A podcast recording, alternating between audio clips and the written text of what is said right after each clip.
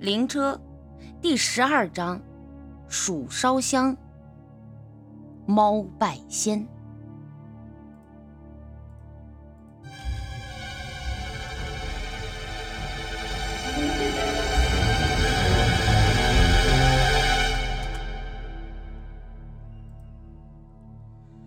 老头接过烟，我又说：“这村里以前是不是有一个姑娘叫葛玉啊？”嗯，有，那是冯婆的闺女。你问这干啥？我说我找她有事儿。话音刚落，那老头一哆嗦，差点从这凳子上掉下去。哎，那小姑娘十几年前就死了。被人挖走了心脏啊！你怎么找她呀？老头就像看神经病一样看着我，轰然一震，心说：葛玉真的死了？那我这一段时间所见过的葛玉，难不成真的是鬼？又或者两个葛玉，一个早就死了，另外一个正是跟我一起看电影的那个？但这么想也不对啊，因为西装大叔看过葛玉的身份证，认定这个就是死去的葛玉。除此，除此之外，我不相信世界上能有两个长得一模一样的人。即便如此，也不可能名字、出生年月都一模一样，除非双胞胎。大脑中像划过了一道闪电啊！这葛玉，嘿。不会真是双胞胎吧？姐姐死了，妹妹顶替她。呃，大爷，那葛玉的老家在哪儿啊？哎呀，可别去他家。自从那女娃娃死了呀，这疯婆呀就像变个人似的。晚上啊去菜地干活，白天锁着门睡觉，就跟夜猫子似的。哎，而且呀，他还有个怪习惯。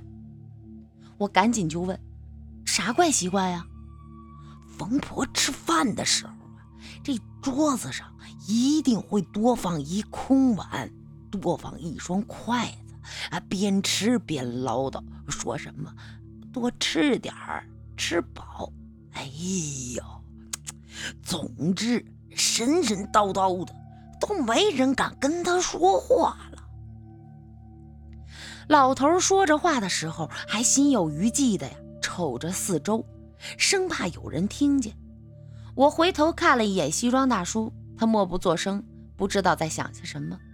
见老头抽完了烟，我又递给了他一支，然后呢，就跟西装大叔离开。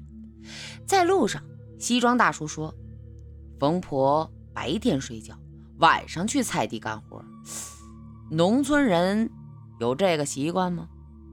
我点头说：“呃，有啊，呃，比如种桃树的，种葡萄的，在成熟的季节怕别人去偷，一般都是在葡萄园里或者是桃园里扎个帐篷，就睡在里边。”西装大秃西装大叔摇头说：“，这俩不一样。”我仔细想想，也是，确实不一样。种青菜而已，没必要怕偷吧？这都什么年代了，还没穷到吃不饱饭的这个程度。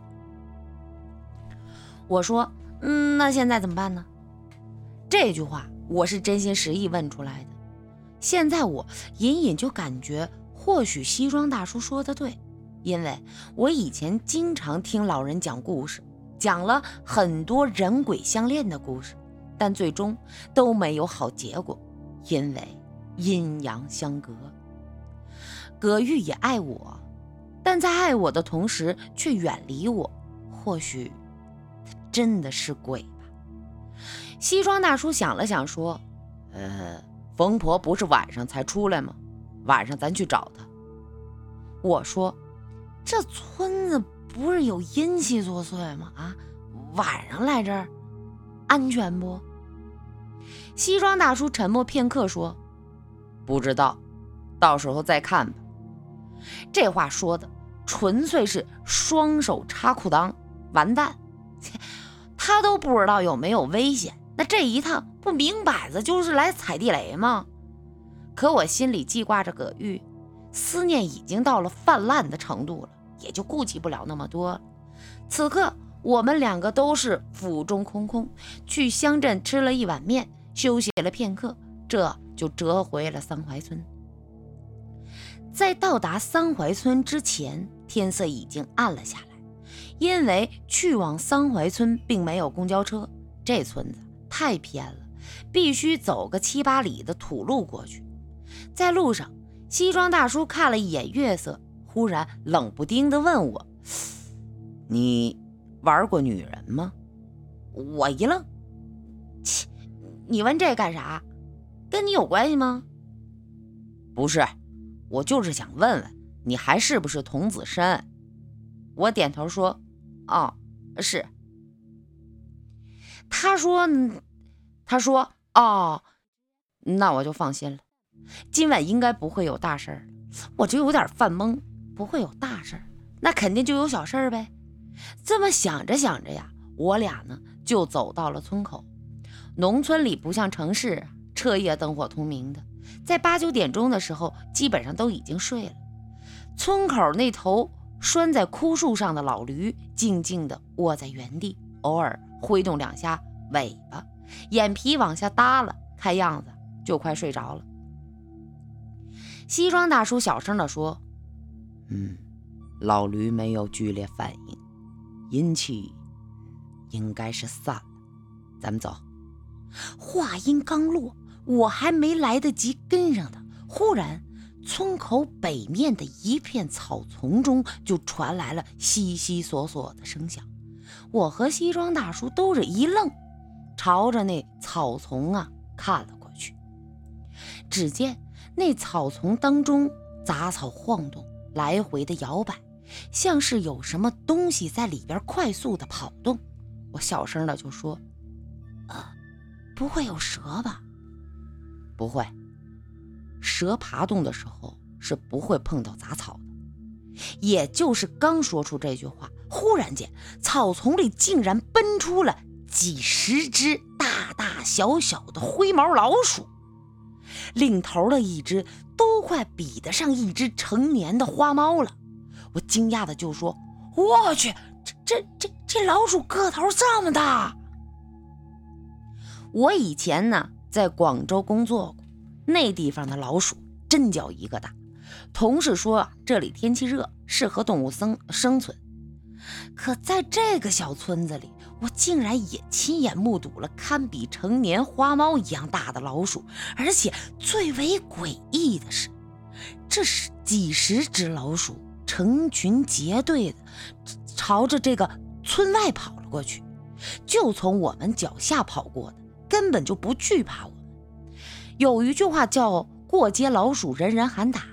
老鼠的天性是怕人的，但这老鼠竟然明目张胆地从我们身边跑过去，看起来神色匆匆。这到底是咋回事儿？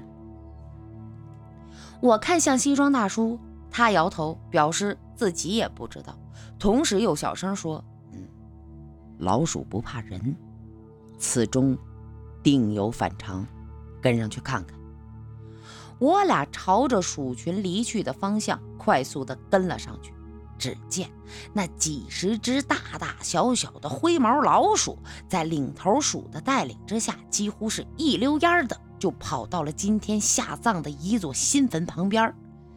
几十只老鼠围绕着那座坟茔土丘，后肢站立，前肢捂脸，尾巴蜷缩。西装大叔惊恐道：“这鼠烧香？什么是鼠烧香啊？”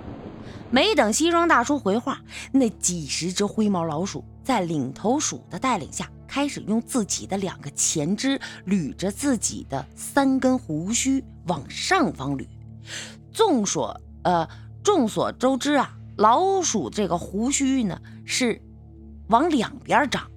但这些老鼠却将自己的胡须啊朝天上捋，这定睛一看，那八根胡须就像是他们用手捧着的八支香，这诡异的一幕彻底震撼到我了。我虽然从小在农村长大，但这鼠烧香我还真没见过，也没听过。这不是传说故事，现在这就是真真实实的呀！只见那些老鼠前肢朝着天上捋动胡须，来来回回，整整重复了九次，而且捋的速度很慢，样子很虔诚。在这鼠烧香仪式结束的之后呢，那群老鼠几乎是一窝蜂的就散去了，连看都不敢看我俩。这一次，感觉就对了。老鼠怕人那是正常现象，老鼠不怕人，哼，总觉得怪怪的。西装大叔喃喃地说：“ 埋在这里的人到底怎么死的？”我说。不知道啊，他说我没问你。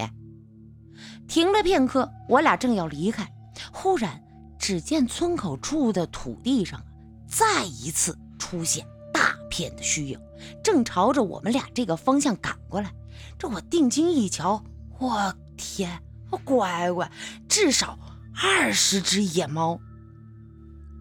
这野猫同样是有大有小。有黑有白有花，一窝蜂的就跑到了这座新坟前，围绕着土丘。这群野猫当中，领头的是一只黑灰色的大狸猫，体型肥硕。它先是趴在地上，身子前倾，把两条后腿拉直，然后将这身子往后退，再让两只前腿拉直。我笑着，嘿嘿。这群野猫都吃饱撑了吧？哎，大半夜跑这伸懒腰。西装大叔笑不出来，神色凝重地说：“这，这是猫拜仙。”我去，那怎么又来了一出猫拜仙呀？但见那群野猫先伸展后腿，再伸展。前腿，这活生生的就是伸懒腰，这怎么就成了猫拜仙呀？西装大叔见我脸上不屑一顾，便说：“他们趴在地上，看起来像是伸懒腰，但你结合着他们的动作，想象一下，他们如果站起来做这些动作，会是什么样呢？”我一想，顿时后背发凉，浑身冷汗。这活生生的就是先下跪，然后再双手举过头顶，行跪拜之礼呢。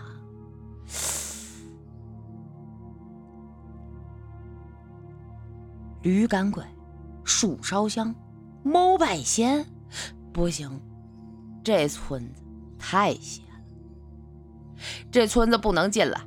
我们必须先弄明白这新坟的主人究竟怎么死的，不然这村子千万进不。